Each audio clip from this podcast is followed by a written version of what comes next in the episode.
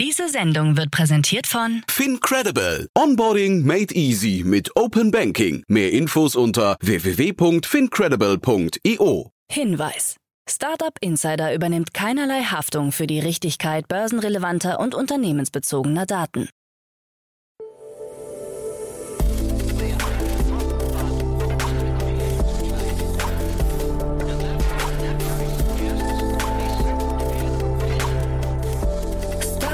Insider Daily.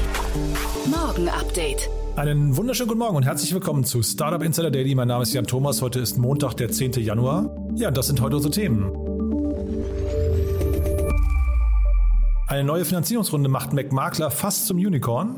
Infarm strukturiert seine Führungsriege um. Die BaFin ermittelt gegen Cake DeFi. Die Luca-App blickt in eine ungewisse Zukunft. Und der erste Tunnel von Elon Musks Boring Company ist seltsamerweise anfällig für Staus. Heute haben wir im Rahmen der Reihe Investments und Exits mal wieder ein Debüt und was für eins, denn bei uns zu Gast ist Raphael Birnbaum von TCV. Ein, ja, wahrscheinlich kennt ihr den alle, ein richtig, richtig großer Fund aus den USA, mittlerweile auch in London unter anderem ansässig. Und wie es der Zufall so wollte, und es ist wirklich nur ein Zufall, also es ist wirklich ein tolles Timing, Raphael selbst persönlich war involviert in die aktuelle Finanzierungsrunde bei Miro. Das Tool kennt ihr auch, wenn ihr fleißige Hörer dieses Podcasts seid, denn es wird ja immer wieder erwähnt als eines der Lieblingstools unserer Gäste. Ja, und da gab es eine große Finanzierungsrunde. 400 Millionen Dollar wurden eingesammelt. Das allein ist vielleicht noch nicht so besonders, aber das Unternehmen ist dadurch jetzt 17,5 Milliarden Dollar wert. Ja, und umso schöner ist es, wie gesagt, dass ich mit Raphael sehr ausführlich darüber sprechen konnte. Wir haben natürlich aber auch ein bisschen über TCV gesprochen, denn wir hatten noch nie einen Fonds von dieser Kragenweite hier zu Gast. Dementsprechend gab es ein paar andere Fragen vielleicht als sonst. Also es ist ein tolles Gespräch, hat mir großen Spaß gemacht. Kommt sofort nach den Nachrichten mit Anna Dressel. Kurz der Hinweis auf die weiteren Folgen und da, und das freut mich besonders, haben wir heute zwei tagesaktuelle Neuigkeiten. Über die eine kann ich noch nicht so richtig viel sagen, denn sie hat noch eine Sperrfrist bis 6.30 Uhr und dieser Podcast erscheint ja immer schon um 4.30 Uhr, deswegen muss ich euch vertrösten auf nachher. Hört mal rein, um 13 Uhr ist zu Gast Konstantin Langholz bei Kusis. Er ist der General Manager Dach von Anchor Store und da gab es wirklich eine große News. Also muss man wirklich sagen, eine richtig große News und umso mehr freue ich mich, dass wir sie eben tagesaktuell hier besprechen. Tagesaktuell auch das zweite Gespräch um 16 Uhr mit Philipp Pohlmann, Co-Founder und CEO von Denario. Ja, und ich würde sagen, die Hörer, die schon länger zuhören bei diesem Podcast, kennen äh, Philipp vielleicht schon, denn er war früher der General Manager Dach von Konto und war schon mal hier zu Gast und wir hatten damals wirklich ein tolles Gespräch Gespräch, aber jetzt ist er der Gründer von Denario und äh, da gab es eine Finanzierungsrunde, die ist ein bisschen kleiner gewesen, 1,3 Millionen Euro, aber unter anderem von 468 Capital und von Preside Capital und auch von Mato Peric, den ja die ein oder andere kennen dürfte. Also äh, ist ein spannendes Thema, muss ich sagen, was sie da aufbauen. Lohnt sich auf jeden Fall reinzuhören. Das dann unser Gespräch um 16 Uhr. Ja, ihr seht schon, ein toller Start in die Woche und demzufolge meine Empfehlung, nachher einfach mal in beide Folgen reinhören. Ich verspreche, es lohnt sich. So, damit genug der Vorrede. Jetzt kommen noch kurz die Verbraucherhinweise. Dann kommt Anna Dressel mit den Nachrichten und danach dann, wie angekündigt, Raphael Birnbaum von TCV. Werbung. Hi, hier ist Nina, Content Managerin bei Startup Insider. Suchst du deine nächste große berufliche Herausforderung? Dann melde dich bei uns. Wir suchen aktiv nach neuen Teammitgliedern, die Startup Insider zum führenden Informationsmedium der deutschsprachigen Startup-Szene machen wollen. Aktuell suchen wir Sales Manager, Customer Success Manager, Finanzmanager sowie Werkstudenten in den Bereichen Sales, Product und Content. Aber auch wenn keine passende Stelle dabei ist, melde dich trotzdem bei uns. Wir suchen immer nach leidenschaftlichen Menschen, die mit Startup Insider Großes bewegen wollen. Also, um mehr zu erfahren und dich zu bewerben, geh jetzt ganz einfach auf startupinsider.de/slash insider. Startup Insider Daily. Nachrichten. Here comes the money. Here we go. Money talk. Here comes the money. Money, money, money. Dollar, dollar. Dollar, dollar. Neue Finanzierungsrunde bei McMakler. Das Berliner Immobilien-Startup hat den Abschluss einer neuen Finanzierungsrunde bekannt gegeben. Laut einem Bericht des Handelsblatts hat das Unternehmen 50 Millionen Euro eingesammelt, unter anderem von Bailey Gifford und Warburg Pincus. Die Bewertung McMaklers ist infolge des Investments auf 800 Millionen Euro gestiegen. Da insbesondere Bailey Gifford als einer der weltweit führenden Pre-IPO-Investoren gilt, könnte die Finanzierungsrunde ein Indikator auf einen baldigen Börsengang des Unternehmens sein. Laut Handelsblattinformationen hat McMakler im vergangenen Jahr knapp 100 Millionen Euro Nettoumsatz erwirtschaftet. Im Vorjahr lag dieser noch bei 53 Millionen Euro. Umstrukturierung bei Infarm. Nachdem das Berliner Vertical Farming Startup Infarm kurz vor Weihnachten seine Finanzierungsrunde in Höhe von rund 178 Millionen Euro verkündet hat, folgt nun der Umbau der Unternehmensstruktur. Das Bruderpaar Eres und Guy Galonska sowie dessen Frau Osnat Michaeli hatten Infarm im Jahr 2013 gegründet, hatten aber bereits vor Bekanntgabe der Finanzierungsrunde einen Antrag auf Niederlegung ihrer Geschäftsführerposten für die deutsche Infarm Indoor Urban Farming GmbH gestellt. Alle drei wechseln in den Vorstand der neu gegründeten Holding in Farm Indoor Urban Farming BV.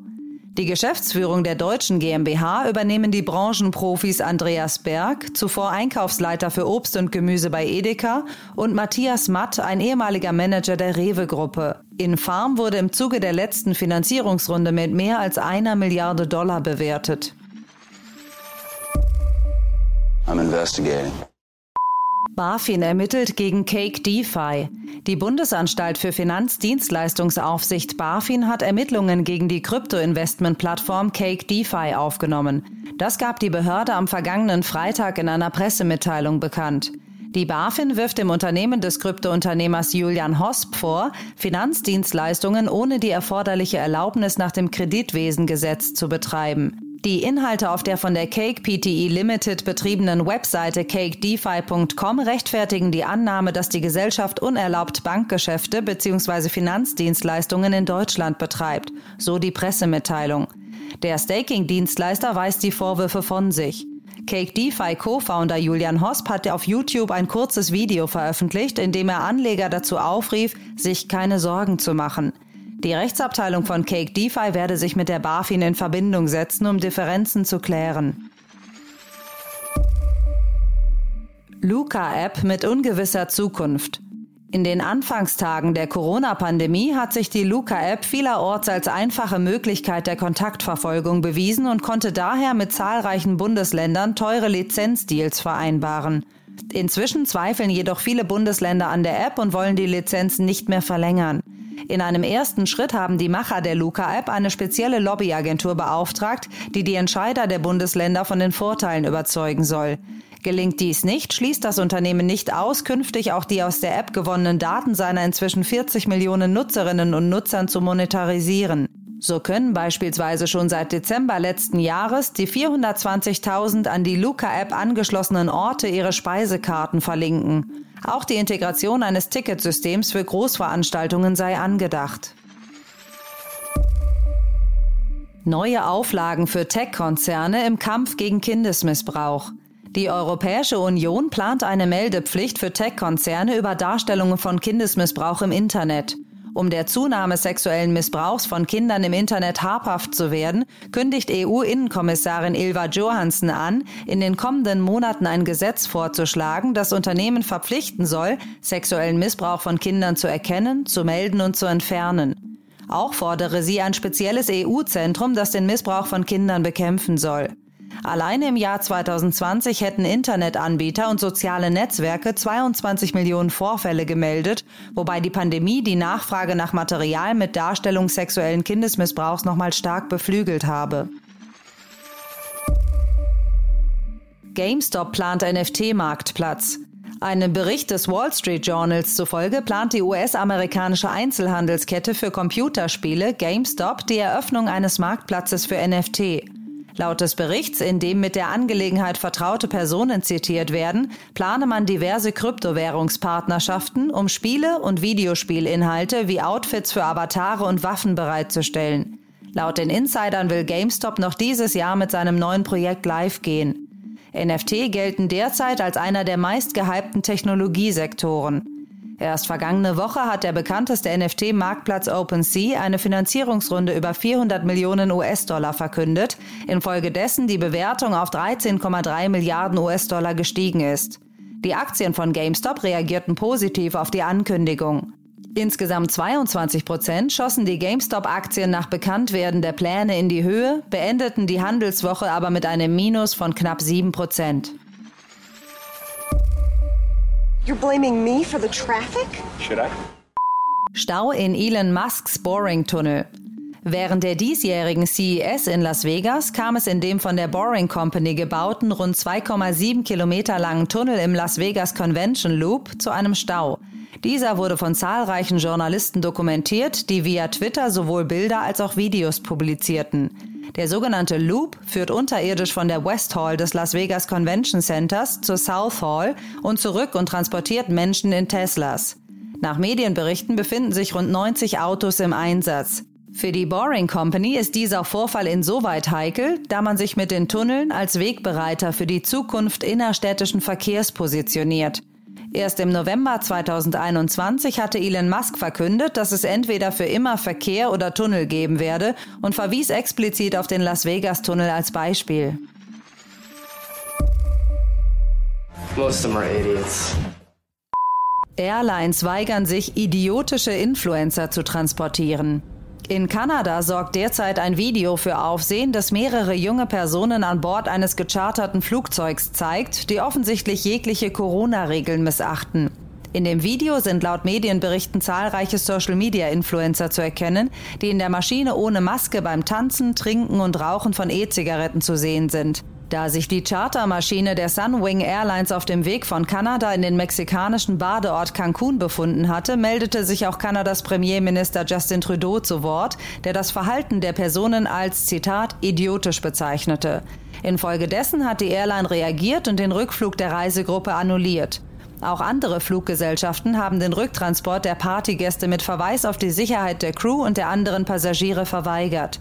Inzwischen wurde bekannt, dass mindestens 30 Personen der Gruppe in Mexiko positiv auf das Coronavirus getestet worden sind und sich in Isolation begeben mussten. Neben dem Umstand, nun in Mexiko festzusitzen, drohen den Partygästen Strafzahlungen von bis zu 5000 Dollar, weil gegen Luftfahrtbestimmungen verstoßen wurde. Startup Insider Daily. Kurznachrichten. Immer mehr Großevents fallen der Pandemie zum Opfer und finden nur virtuell statt oder als abgespeckte Hybridversion. Nach der CES in Las Vegas hat auch die Entertainment Software Association bekannt gegeben, die weltgrößte Computerspielemesse, die Electronic Entertainment Expo, kurz E3, in diesem Jahr virtuell abhalten zu wollen. Auch Apples diesjährige Hauptversammlung am 4. März wird rein virtuell stattfinden, wie Apple in einer Meldung der amerikanischen Börsenaufsichtsbehörde SEC bekannt gegeben hat. Ob Apples jährliche VVDC-Entwicklerkonferenz zum dritten Mal nacheinander rein virtuell stattfinden wird, ist hingegen noch offen. Die zu Weihnachten veröffentlichte Spielfilmproduktion Don't Look Up hat dem Streaming-Anbieter Netflix einen neuen Zuschauerrekord beschert. Demnach konnte die bitterböse Gesellschaftssatire mit Timothy Chalamet und Leonardo DiCaprio so viele Zuschauerstunden im Zeitraum von einer Woche auf sich vereinen, wie vor ihr noch kein anderer Spielfilm im Katalog des Streamingdienstes. In Longyearbyen, der Hauptstadt der zu Norwegen gehörenden arktischen Inselgruppe Spitzbergen, ist eines von zwei leistungsstarken rund 1300 Kilometer langen Unterwasser-Glasfaserkabeln aus bisher ungeklärter Ursache beschädigt. Laut dem Betreiber Space Norway wird der Schaden in bis zu 2700 Meter Tiefe vermutet, was eine kurzfristige Reparatur verhindere. Der Start von Truth Social, dem sozialen Netzwerk des ehemaligen US-Präsidenten Donald Trump, ist offensichtlich für den 21. Februar geplant. Dies hat zumindest ein Insider gegenüber dem britischen Guardian bestätigt. Das anvisierte Veröffentlichungsdatum fällt, wahrscheinlich keineswegs zufällig, auf den President's Day, einen Feiertag zu Ehren aller US-Präsidenten. Eine gute Nachricht für alle Cocktailfreunde. Der Elektronikhersteller Black Decker hat im Rahmen der CES 2022 einen Cocktailautomaten für den Heimbetrieb vorgestellt.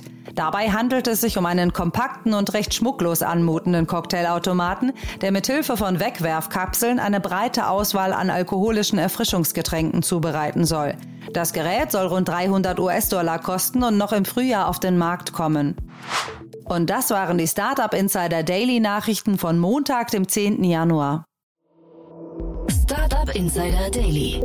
Investments und Exits. Ja, also ich freue mich sehr. Raphael Birnbaum ist hier von TCV. Das ist ja total krass, Raphael. Ich freue mich sehr, dass wir sprechen. Hallo. Ja, hey Jan, äh, guten Tag ähm, und vielen Dank für die Einladung und freue mich sehr, hier zu sein. Ja, und ich sage total krass, weil ich habe es dir gerade im Vorgespräch schon gesagt, du bist oder ihr seid, glaube ich, der größte Fonds, mit dem es je zu tun hatte. Ähm, also nichts gegen die anderen Fonds, aber ihr seid nochmal in der eigenen Liga, ne? Ja, vielleicht von der Fund-Size her schon. Ähm, was wir machen, ist natürlich ein bisschen anderes Investing als jetzt viele Venture Capital Funds, gerade auch in Deutschland, die ein bisschen Earlier Stage Tickets im Seed Series A Bereich machen. Wir sind natürlich schon ein Growth Stage Investor. Unser letzter Fonds ist 4 Milliarden groß, also kommt ein bisschen Later Stage rein als die typischen deutschen Investoren, würde ich jetzt mal sagen. Naja, ein bisschen Later Stage ist gut, ne? aber ich, äh, ich finde auch, es ist nicht nur die Fondsgröße, auch das Portfolio. Also vielleicht kannst du es mal so ein bisschen durchführen durch eure Genese. Euch gibt es ja schon über 25 Jahre, ne? Genau, ich glaube, jetzt dieses Jahr sind es 27 Jahre TCV, ähm, ursprünglich gegründet im Silicon Valley. Menlo Park ist auch immer noch unser Headquarter. Inzwischen haben wir auch Offices in New York und seit zehn Jahren sind wir auch ungefähr in London.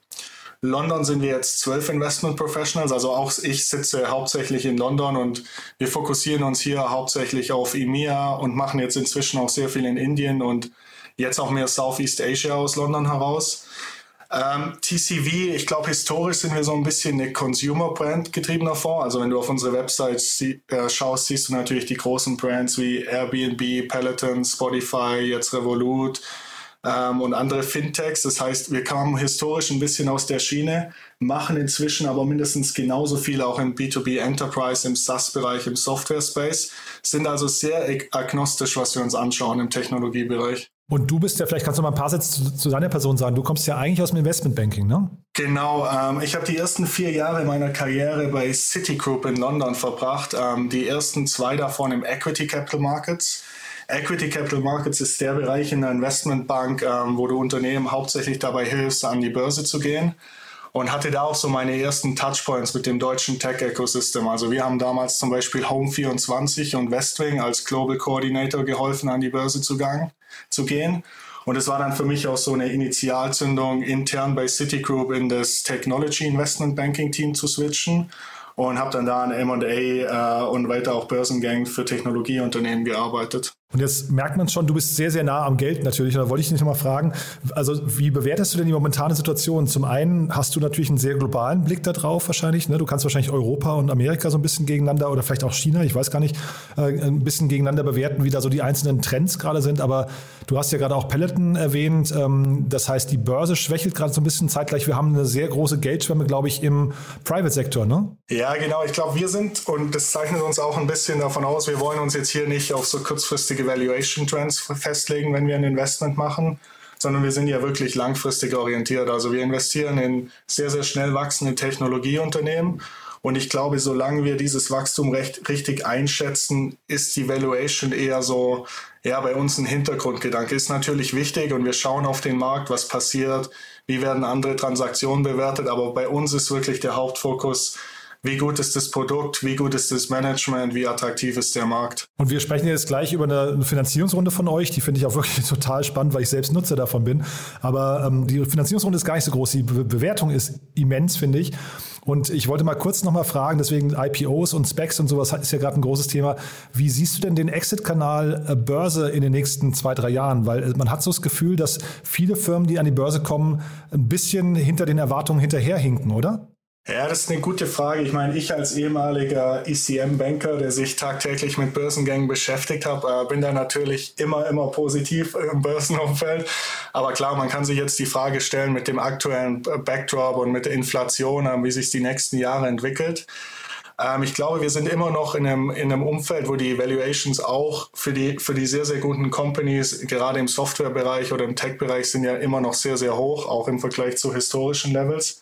Von dem her sind wir noch auf einem hohen Level, aber klar kann es sein, dass wir jetzt nicht mehr nur noch Deals zu über 30 Mal Revenue sehen die nächsten Monate oder Jahre. Und würdest du aber sagen, dass der IPO nach wie vor so die, die, die Königsdisziplin der Exit-Kanäle ist? Oder würdest du eher sagen, der Spec kommt jetzt mehr und mehr so als eine, das ist ja quasi so eine Mischung zwischen Börsengang und Finanzierungsrunde? Oder ist es hinterher eher so, ihr, ihr müsst vielleicht euch darauf einstellen, dass ihr eher gesunde Firmen baut, die dann gar keinen Käufer mehr finden, sondern so, so in sich funktionieren müssen? Ja, also für mich erstmal der Unterschied zwischen Spec und IPO ist erstmal sehr gering, weil im Endeffekt ähm, erreichst du doch beide beide Möglichkeiten eigentlich nur, dass dein, dein Unternehmen dann später publicly listed ist. Also ob du das jetzt über einen traditionellen Börsengang machst oder über eine Fusion mit einem SPAC oder mit einem Direct Listing, klar, das hat Nuancen, aber im Endeffekt ist ja das Endresultat das gleiche. Du hast ein börsengelistetes Unternehmen. Warum wir das sehr gerne mögen bei TCV und viele andere Investoren das natürlich auch sehr gerne mögen, ist, wir machen ja Langzeitwetten in unsere Unternehmen. Also wir sind überzeugt von der Qualität des Unternehmens, vom Management. Und wir verkaufen dann ungern natürlich unseren ganzen Stake. Natürlich ist es auch möglich in einer M&A-Transaktion. Aber da wir gerne sehr lange investiert sind, ist natürlich ein IPO cool. Man kann auch weiter zukaufen, man kann erst über Zeit Aktienpakete verkaufen. Es gibt dann natürlich ein bisschen mehr Flexibilität. Das wollte ich im Prinzip auch fragen, weil ich glaube, bei Sequoia zum Beispiel ist das jetzt so, die fangen jetzt an, eben auch in börsennotierte Unternehmen noch zu investieren oder zumindest die Aktien länger zu halten. Ist das bei euch dann, höre ich raus, auch so, ja? Ja, genau. Das ist wahrscheinlich auch etwas, was uns ein bisschen von unserer Konkurrenz unterscheidet. Also wir sind schon immer ein Crossover-Fund. Das heißt, wir können schon immer durch unsere Fundstruktur auch in uh, publicly listed companies investieren. Und wie, das, wie du dir das bei uns vorstellen kannst, ist, wir sind jetzt kein Asset Manager, der täglich ähm, Aktien handelt, sondern für uns ist wirklich die, die Grundstrategie schon das Investment in private Technologieunternehmen, in der Minority Series, manchmal Majority, aber dann diese Unternehmen auch wirklich über ihren Lebenszyklus zu begleiten. Und ähm, die letzte Statistik ist, glaube ich, in unserem Portfolio haben 79 ähm, Unternehmen bisher einen IPO gemacht. Davon haben wir in 65 nochmal mehr Kapital im IPO investiert. Also wenn andere Investoren dann auch gerne mal ihr Paket abgeben oder nur halten, da versuchen wir dann eigentlich noch mehr zu investieren. Und diese Strategie, die siehst du eigentlich am besten bei uns bei Netflix. Netflix haben wir zum ersten Mal Ende der 90er Jahre investiert haben dann nochmal mehr Kapital in das Unternehmen gesteckt, Anfang der 2000er, dann im IPO in 2002 nochmal mehr Kapital gekauft und sind jetzt seit über 20 Jahren über verschiedene Fonds immer noch ein Investor in Netflix und haben auch immer noch unseren Board Seat. Also das zeigt ja so ein bisschen, wie unsere Strategie im Idealfall funktioniert. Also was ich gerade gesagt habe, dann quasi, dass, es, dass die Börse ein Exit-Kanal ist, das trifft auf euch gar nicht zu. Ja, das, das kann natürlich auch zutreffen. Ich meine, irgendwann äh, möchten unsere LPs natürlich auch ihr Kapital wiedersehen. Mhm. Das heißt, natürlich müssen wir dann auch äh, wieder Aktienpakete verkaufen, aber wir legen ja auch alle paar Jahre wieder neue äh, Fonds auf und wenn wir vom Unternehmen überzeugt sind, sind oder da Wachstumsperspektiven sehen, dann kann es auch gut sein, dass wir über einen neuen Fonds dann nochmal investieren. Und jetzt will ich da nicht zu lange hängen bleiben, aber nur weil du gerade gesagt hast, ihr habt in 65 Unternehmen, waren es glaube ich, ne, seid, ihr, seid ihr drin geblieben oder habt nochmal nachgelegt. Was sind denn die anderen, äh, was nicht, zehn oder die es dann sind, äh, was sind denn die Gründe, dann nicht mehr mitzugehen? Ja, ich glaube, bei vielen ist es auch einfach, ähm, vielleicht, also in vielen Märkten siehst du auch, dass der Demand einfach sehr, sehr groß ist. Das heißt, du kriegst nur noch eine sehr kleine Allokation im IPO, was dann auch nicht immer für uns attraktiv ist, wenn wir nur noch ganz wenig Kapital investieren können. Und dann ist es bei vielen Unternehmen auch einfach vielleicht so, dass wir gerade mit dem Level an Aktien, das wir halten, einfach komfortabel sind. Vielleicht haben wir schon sehr viel Exposure zu einem bestimmten Sektor und möchten jetzt da nicht nochmal ähm, Double Down machen. Es kommt dann auch so ein bisschen auf die Laufzeit des Fonds noch an, wie viel Kapital haben wir überhaupt noch zur Verfügung.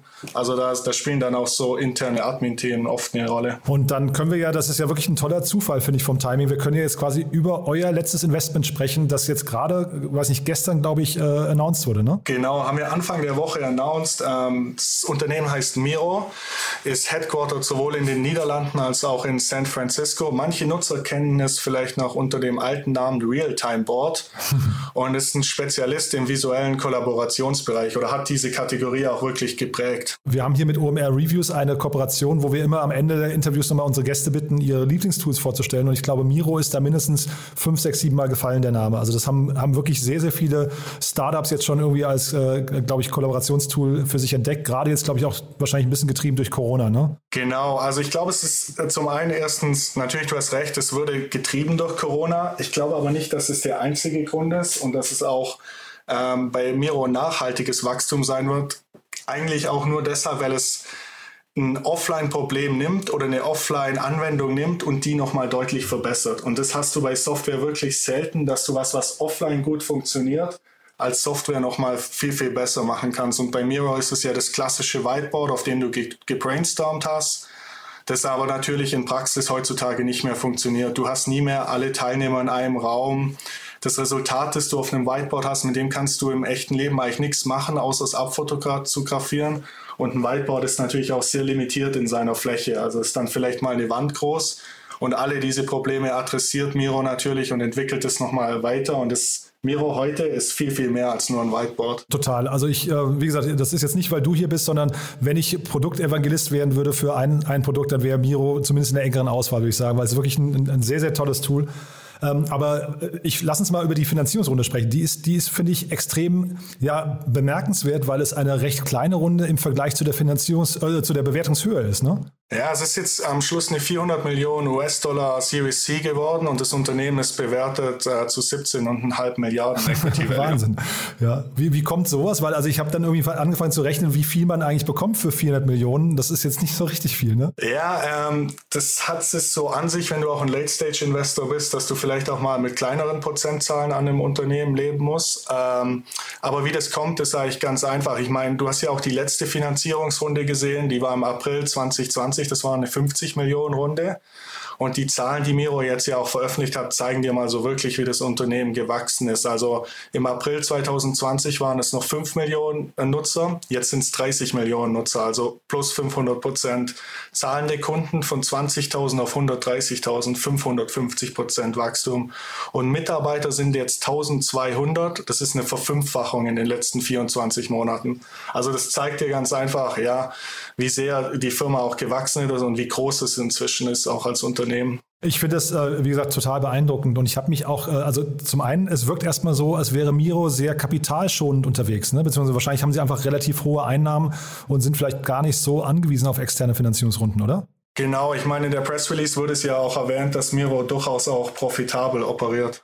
Ja, und kannst du das mal beschreiben? Also, ähm, weil ich habe mich gefragt, wie viele Unternehmen haben denn solche krassen Wachstumszahlen in so einem Segment? Also das, das, ist ja schon bemerkenswert. Und wie, wie guckt ihr denn dann auf solche Unternehmen? Also was sind denn die Parameter? Sind es nur die Wachstumszahlen oder was sind die KPIs, auf die ihr euch dann in so einer späteren Stage konzentriert?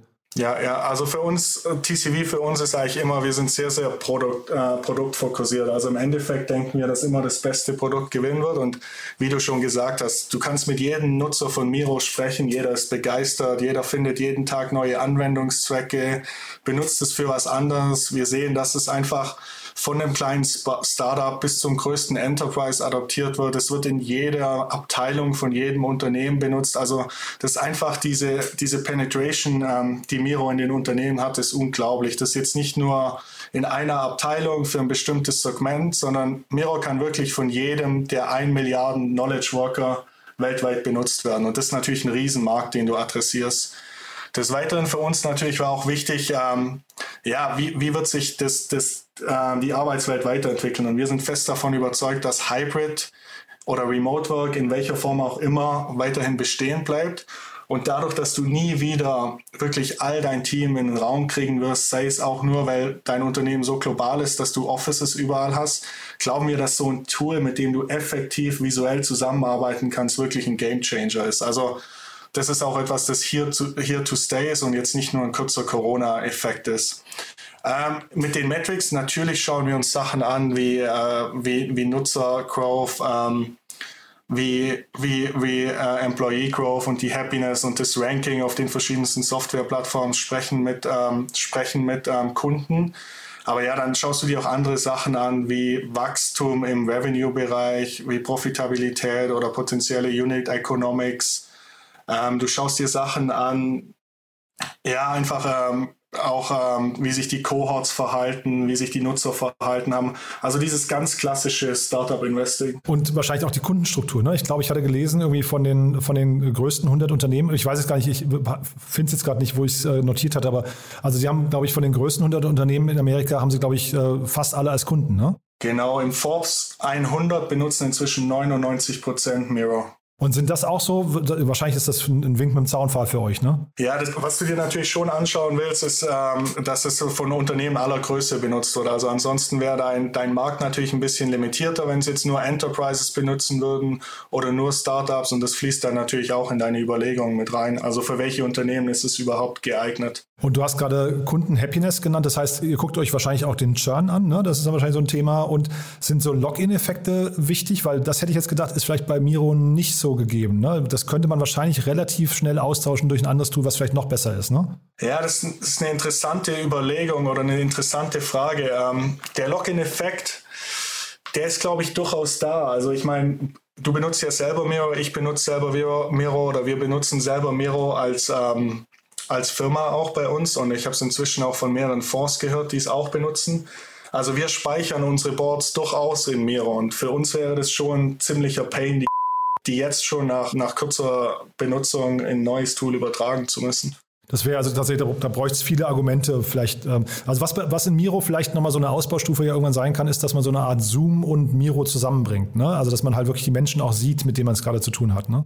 Ja, da sprichst du was sehr Gutes an. Und zwar, ähm, also das Team um Andre, den Founder, die sind extrem fokussiert auf Innovation und Product Improvement. Ich meine, du merkst es selber, wenn du die Software benutzt, du kriegst fast täglich, wöchentlich ein Pop-up mit neuen Funktionen oder Verbesserungen. Also ja, Andre, äh, speziell Andre und sein Team, die versuchen wirklich das Maximum und, und auf jedes Kundenfeedback zu hören und alles zu verbessern und haben auch super neue Ideen. Also es zum Beispiel vor kurzem wurde jetzt diese Funktion eingeführt, was du gerade schon angesprochen hast, die nennt sich Smart Meetings.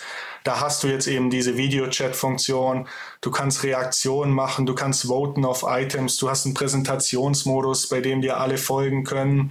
Und da ist wirklich das Ziel dahinter, auch Präsentationen interaktiver zu machen. Ich meine, wir kennen sie ja alle seit ähm, Covid, wir hängen den ganzen Tag nur noch auf Zoom oder Teams oder, oder Google Meets fest. Und es ist ja immer es geht ja immer nur in eine Richtung. Also einer spricht und alle hören zu. Was Miro hier jetzt sehr cool macht, ist, dass während diese eine Person noch spricht, kannst du trotzdem schon mal dein Feedback abgeben, deine Reaktion. Ähm, du kannst eine Frage stellen, jeder klebt kurz ein Post-it auf das Mirrorboard mit, mit seiner Meinung. Du kannst eine kurze Abstimmung starten. Also Meetings werden durch Miro auch viel, viel, ähm, viel, viel spannender. Und dann vielleicht nochmal kurz zurück zu der Runde, weil wie gesagt, also 17 Milliarden, das ist für mich echt eine Hausnummer, das höre ich nicht alle Tage. Kannst du uns mal äh, kurz nochmal da durchführen, wie kommt es zu so einer Bewertung und ist so eine Runde dann auch noch sehr kompetitiv? Also wart ihr dann trotzdem noch im Ring mit ganz vielen anderen, weil Miro so begehrt ist oder ist man da irgendwie, hat man da schon die, die Karten, dass das irgendwie, jawohl, wir haben uns hier geeinigt auf den Preis, aber sind wir die Einzigen, die bereit sind, den zu zahlen? Ja, ich meine, du siehst ja schon, dass äh, Iconic, Excel, Atlassian, Dragoneer, GIC, Salesforce Ventures dabei waren. Also wir waren auf jeden Fall nicht die Einzigen.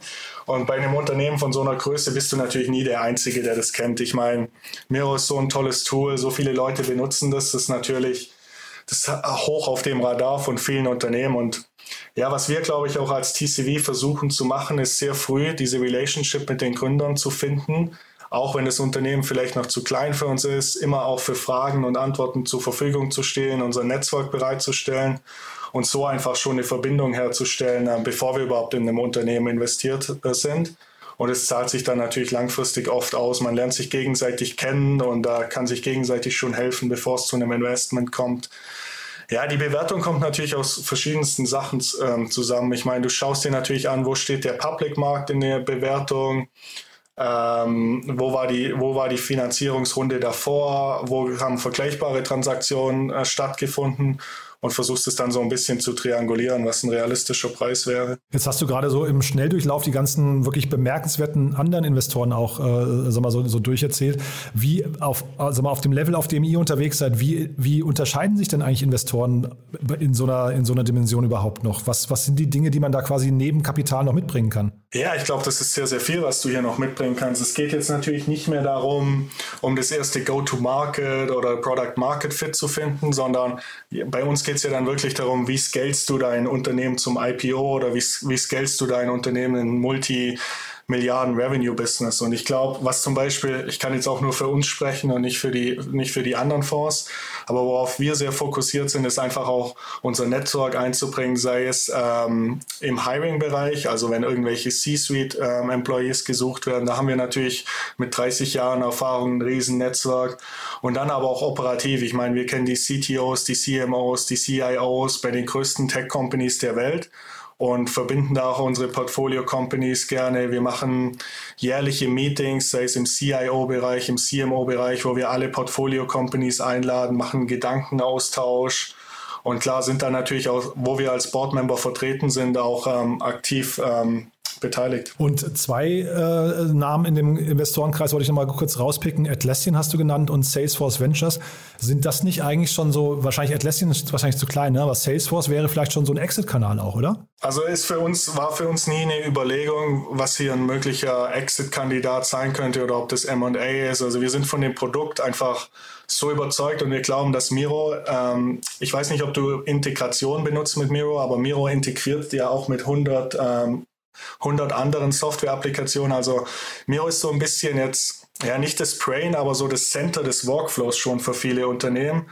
Also wir glauben, das kann da eine ganz zentrale Rolle einnehmen und ähm, ja, ich glaube, ich weiß nicht, ob ein Exit über MA hier unbedingt passieren wird. Ja, ich, es erinnert mich so ein bisschen an Slack. Ne? Also Slack ist ja, glaube ich, auch in einer ungefähr ähnlichen Dimension damals verkauft worden. Ne? Ja, ich glaube, Slack war dann nochmal 10 Milliarden teurer ungefähr, als, als es verkauft wurde. Ah ja, okay. Also das war, das war dann vielleicht zu der Finanzierungsrunde. Ich hatte irgendwie auch mal 18 Milliarden abgespeichert und ähm, das ist ja auch so eine Art, äh, also die kam ja mit dem gleichen Pitch, den du gerade nennst, nämlich, dass sie irgendwie so eine zentrale Anlaufstelle im täglichen, äh, im, im, täglichen Zusammenarbeit, äh, in der Kollaboration sein könnten, ne?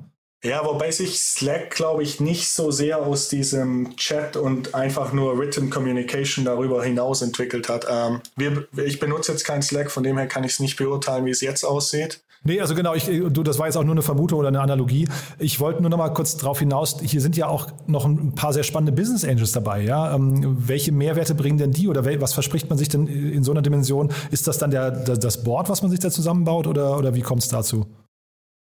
Ja, ich glaube, äh, Miro hat schon ein sehr solides Board. Also es, es gab ja schon Business Angels von der ersten Runde an. Es gab schon ähm, Institutional Investors, ziemlich early, early High Profile mit Iconic, Excel und anderen.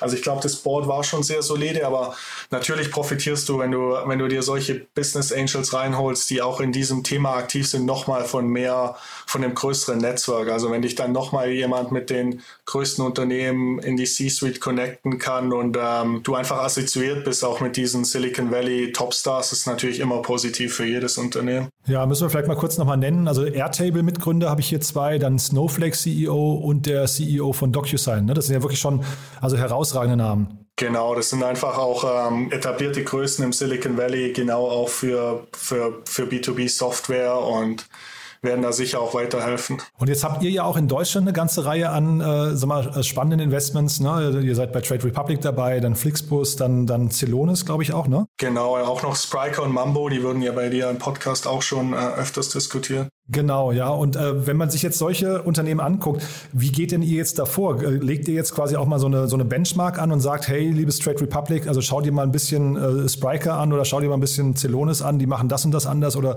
also bringt man die miteinander in, in Kontakt? Entsteht da so eine Art, ich weiß nicht, Club oder, oder äh, haltet ihr euch aus solchen Alltagsthemen auch raus? Nee, also ich würde es nicht Benchmark nennen, das ist auch das falsche Wort, da es ja auch sehr unterschiedliche Unternehmen sind. Aber das ist natürlich schon das Ziel, dass wir da auch einen Erfahrungsaustausch schaffen, unsere Learnings von den verschiedenen Unternehmen miteinander sharen. Es gibt auch oft das Problem, oder nicht das Problem, aber dass eine, ein Unternehmen sucht nach einer bestimmten Software und wir wissen, dass eine andere Portfolio-Company da gerade ein AFP gemacht hat oder alle Möglichkeiten ähm, sich angeschaut hat, dann kann man die natürlich zusammenbringen und da hilft da mit beiden ein bisschen weiter. Ja, wahrscheinlich ist Benchmark tatsächlich, also wahrscheinlich eher Best Practices, ne? Das ist so, dass man einfach genau. versucht, sich gegenseitig ein bisschen zu helfen. Ähm, normalerweise frage ich hier Investoren immer, wer sich bei Ihnen melden darf. Ne? Das ist jetzt wahrscheinlich in eurem Fall ein bisschen überflüssig, weil ihr euch wahrscheinlich einfach, also die, die schnellst wachsenden Unternehmen einfach, die, die kennt man dann wahrscheinlich auch schon. Aber vielleicht kannst du mal sagen, welche Märkte für euch oder welche Segmente für euch jetzt gerade spannend sind. Nee, nee, bei uns darf sich trotzdem gerne jeder okay, cool. ähm, wir, dann sag mal, sag mal kurz, wer, wer, dann sag noch mal konkret, wer darf sich denn melden? Also was sind denn die Voraussetzungen, um mit euch ins Gespräch zu kommen? Ja, also wir schauen uns natürlich ähm, zum, im Technologiebereich eigentlich alles an. Ähm, wie, wie gesagt, sei es eine Internet-Company, sei es ein Marketplace, sei es eine B2B-SaaS-Company. Also da sind wir sehr offen, was Sektoren angeht und haben auch verschiedene Spezialisten für jeden, für jeden Subsektor. Ähm, dann natürlich mit unserem 4 Milliarden vor ähm, machen wir jetzt keine Seed-Runden oder Early Series A-Runden. Ich glaube, unser Sweet Spot ist dann schon eher bei der 40 Millionen US-Dollar plus Ticket Size. Ähm, aber auch hier wieder der Disclaimer, da können wir auch variabel sein und es kann mal sein, dass wir eine kleinere Runde machen. Es können auch deutlich größere, es sind natürlich auch deutlich größere ähm, Ticket Sizes dabei. Ähm, da da, da kommt es dann jeder, jedoch wirklich aufs Business Model an, aber Sachen, die Pre-Revenue sind, mit sowas würden jetzt zum, uns zum Beispiel schwer tun. Also ich habe euch bei Crunchbase, habe ich euch verteckt gesehen mit Early Stage, Late Stage, Post-IPO, Private Equity und Secondary Markt. Also da eigentlich quasi alles, alles, was man sich vorstellen kann. Ne?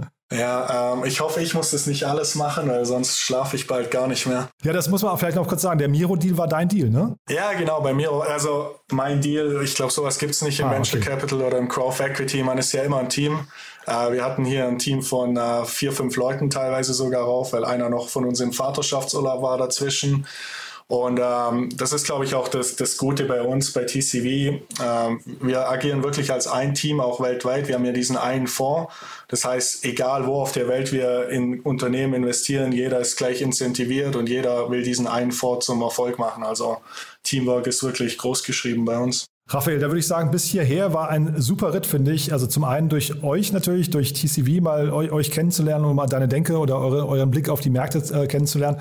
Und dann natürlich mit Miro. Also Glückwunsch nochmal eine, eine krasse Runde, finde ich. Ähm, Freue mich, wenn wir das wiederholen könnten. Ja, vielen Dank und ich hoffe, du bleibst weiter treuer Miro-Nutzer und hast natürlich auch eine Premium-Subscription. Ja, ich, äh, genau, habe ich und ich sehe momentan auch keinen Grund, das äh, zu ändern. Ja, cool. Danke dir. Sehr gut. Ne? Nee, bis dahin. Danke dir. Ciao, ciao. Werbung Hi, hier ist Moritz, Marketing und Growth Manager bei Startup Insider. Wenn du über die verschiedensten Themen immer auf dem neuesten Stand sein möchtest, dann empfehle ich dir auf jeden Fall unsere Newsletter auszuprobieren. Von unserem täglichen Morning Briefing Startup Insider Daily zu unseren themenspezifischen Newslettern wie Krypto und Web3, Investments und Exits oder KI Kompakt bist du mit unseren Newslettern immer top informiert. Falls du interessiert bist, kannst du dich jetzt ganz einfach kostenlos anmelden und zwar unter startupinsider.de/slash insider. Startup Insider Daily, der tägliche Nachrichtenpodcast der deutschen Startup-Szene.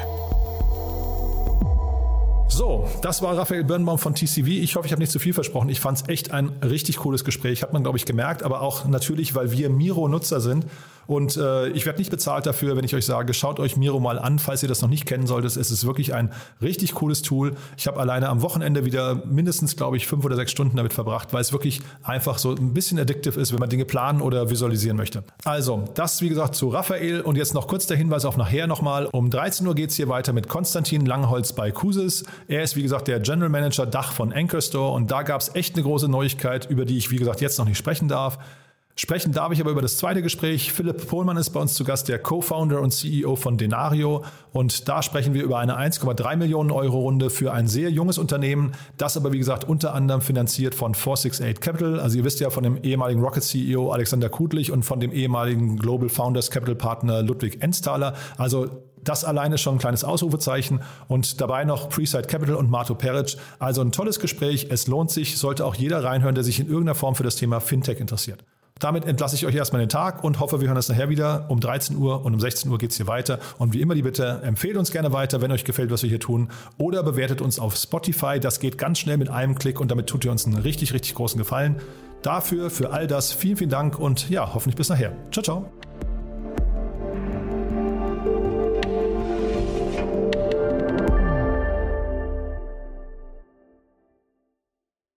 Diese Sendung wurde präsentiert von Fincredible. Onboarding made easy mit Open Banking. Mehr Infos unter www.fincredible.io.